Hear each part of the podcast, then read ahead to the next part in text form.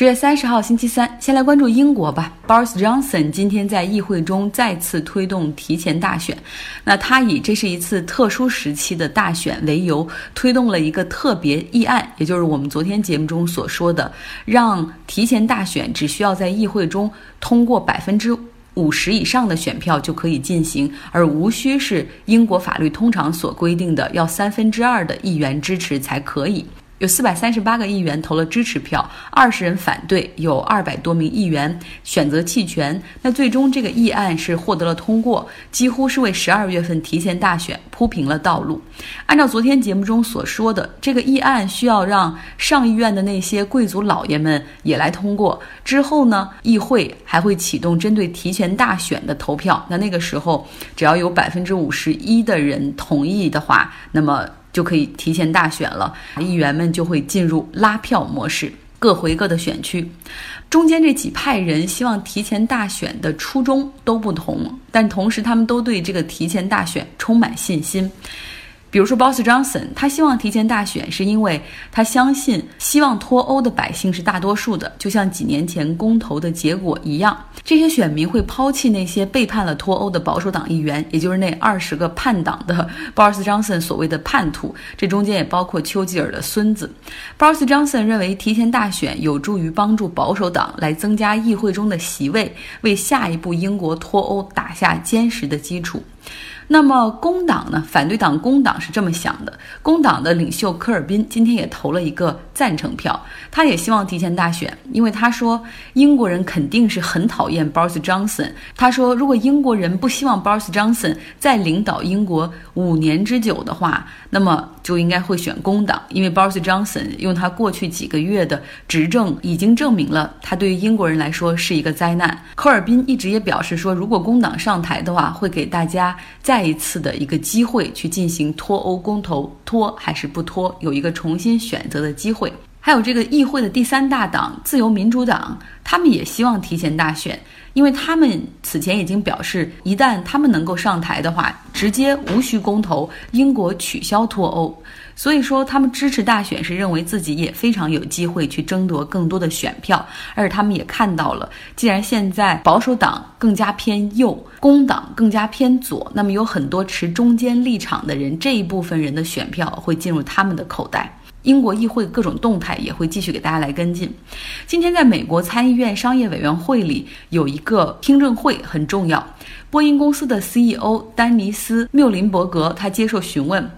参议员们表示说，波音737 MAX 从两起坠机事件的调查情况来看，波音是将商业利益放置于飞行安全之上。而波音的 CEO 也承认说，波音犯了错误，而公司正在改正的路上。参议员们陆续指责波音说，明显知道737 MAX 机型存在隐患，为什么还要让它？继续来直飞，而同时他们也拿到了波音内部高层员工的证词，证明中间已经有技术高管给波音亮了红旗，MCAS 系统存在问题哈，但是是被公司系统性的忽略了。给大家再来回顾一下波音的安全事件：去年十月，一架波音737 MAX 机型坠入印度尼西亚海域之后，整个航空工业都面临着一个。令人恐惧的疑团。当天飞行员的状态也很好，而且这个飞行员经验丰富，天气状态也很好。可为什么失航的这个航班在起飞之后十二分钟就迅速的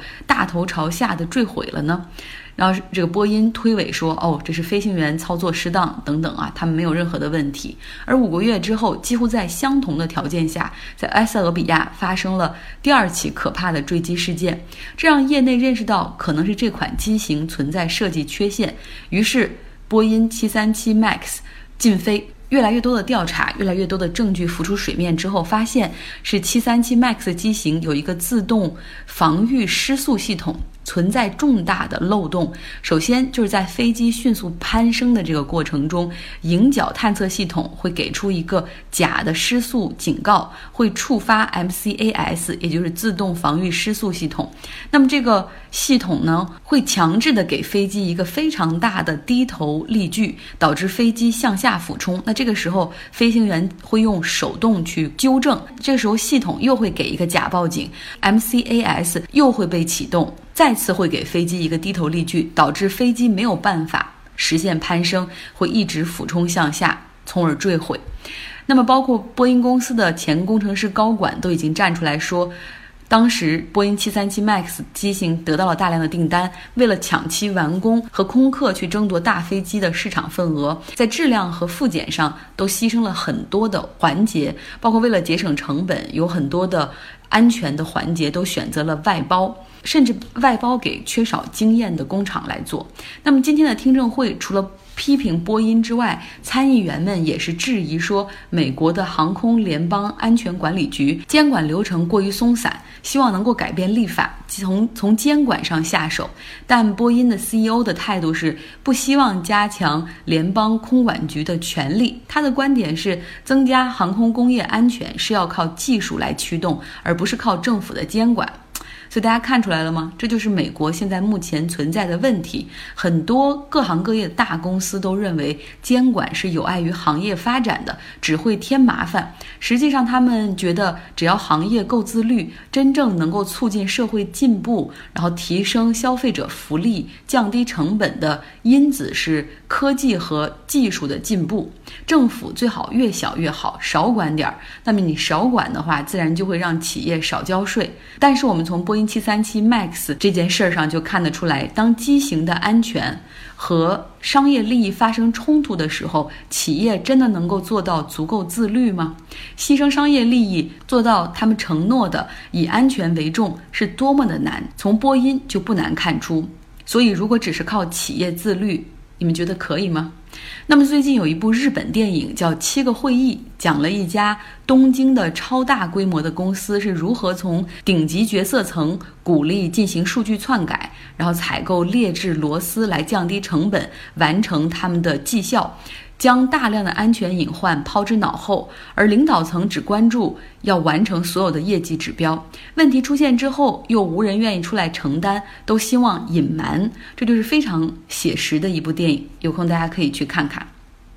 黎巴嫩的总理哈里里宣布，他将辞职，希望能够以此来结束贝鲁特持续了两周的抗议。起因是黎巴嫩政府宣布要征网络通讯税，使用 WhatsApp 这样即时网络通讯工具进行语音短信的，每天要收二十美分，大概一块五毛钱人民币的税。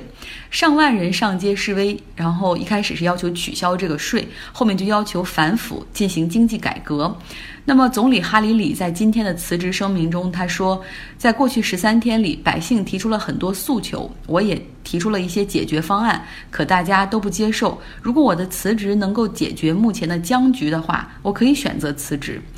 此前呢，政府已经取消了这个网络通讯税的决定，而且仓促地公布了一个一揽子的经济改革计划，但是抗议游行示威还在继续。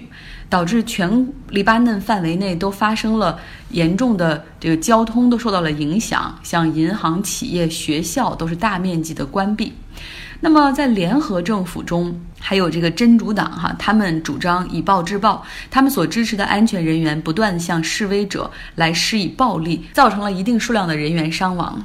那么给大家来介绍一下黎巴嫩在历史上。他们最早是腓尼基人，之后被罗马吞并。基督教兴起之后，这里又有很多人追随，以马龙派基督教为主。而随着阿拉伯伊斯兰帝国的兴起，黎巴嫩又成了阿拉伯王国的一部分。之后又被奥斯曼土耳其征服，所以这里可以称为宗教博物馆。各种信徒多个世纪以来，其实一直都是和平相处、多元包容的。比如说，像在黎巴嫩沿海城市，主要是马龙派基督教、逊尼派；那南部和东部生活着什叶派，在山区居住的是这穆斯林的一个小分支德鲁兹，以及一些基督徒。此外，这片土地上还有东正教、梅尔凯特天主教等等。第一次世界大战之后，这里被法国占领。从一九二零年到一九四三年，他们独立，这个期间都是马龙派来掌权。所以在黎巴嫩独立之后，因为特殊的人口和宗教结构，约定俗成就是为了平等的考虑嘛。政治体系中按照宗教的所有来进行一个三驾马车的权力分配。比如说，约定俗成是总统需要是马龙派基督徒来当。那么，议会的议长需要是什叶派穆斯林来当，而总理则需要是逊尼派的穆斯林来当。又因为在以色列建国之后，有大量的巴勒斯坦难民进入到黎巴嫩，不仅导致人口结构发生了变化，而且还引发了黎巴嫩的内战。之后更为极端的。崇尚武力的珍珠党成立，他们从恐怖组织又逐渐变成了这个参与议会的选举，现在更是成为了联合政府的组成部分。珍珠党呢是什叶派，他们曾暗杀了现任总理哈里里的父亲，也就是前任总理。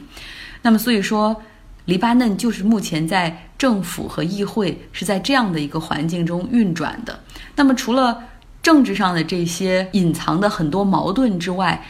在黎巴嫩还有四十万的巴勒斯坦难民在黎巴嫩长时间生活，而且建立了他们的据点。那目前又因为叙利亚战争打响之后，有大概一百万的叙利亚难民也进入到了黎巴嫩，然后联合国的难民署给他们建立了定居点。所以说，在黎巴嫩政府看来，他们要想发展经济或者重新进行改革的话，各种方面的困难重重。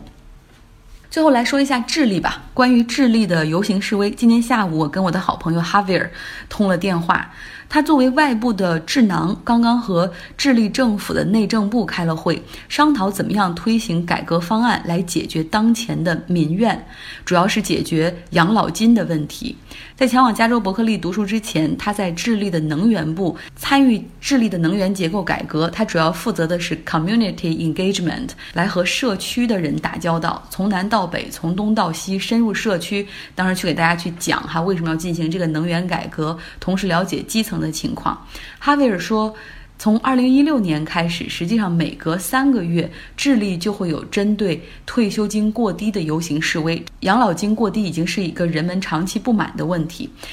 可以说，在过去几周的游行示威，他说，并不是百姓反对皮涅拉政府，而是反对智利从一九八一年开始到现在的养老金制度如何计算这个数据的模型有问题。他们希望能够彻底改变，来进行改革。而好多百姓又担心，因为皮涅拉他是一个右翼党派，又是自己又是很有很富有的商人出身，他代表着大商业的利益，百姓们又担心说他们会不会真的改革，会不会敷衍哈？于是就爆发了这百万人上街的这样的一个情况。但从今天哈维尔和政府部门的交流情况来看，改革的决心还是非常大的。那么在智利，养老金真是一个很大的问题。目前平均智利养老金每一个人只能拿到一百八十美元左右，而百分之九十一的人退休之后拿到的钱都低于两百五十美元，比最低收入每个月三百二十六美元还要低。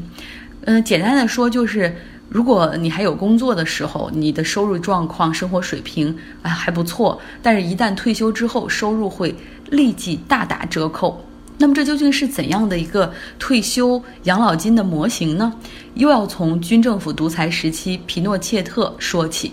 当时他很欣赏。芝加哥大学自由派大师弗里德曼，然后邀请他来智利做一个经济的顶层设计，于是就搞出了一个智利模型，就是雇员每个月必须强制拿出百分之十的薪资纳入到养老金账户里，这笔养老金呢是由养老基金公司来管理，去投资股市、债市、基础设施、债券等等，也有百分之三十可以投到海外市场，分散风险。那目前是有六家私人公司参与管理智利人大概两千亿规模的养老金，这些公司全是私人公司，所以他们大概要收百分之一点五的管理费。当然，盈利还是比较可观的，大概每年有百分之八的收益。这种智利模式曾经红极一时，成为了很多国家学习的典范。因为这样一来，国家和企业的负担都减轻了，而且这个养老金的回报也比较理想。同时，为了鼓励员工的积极性，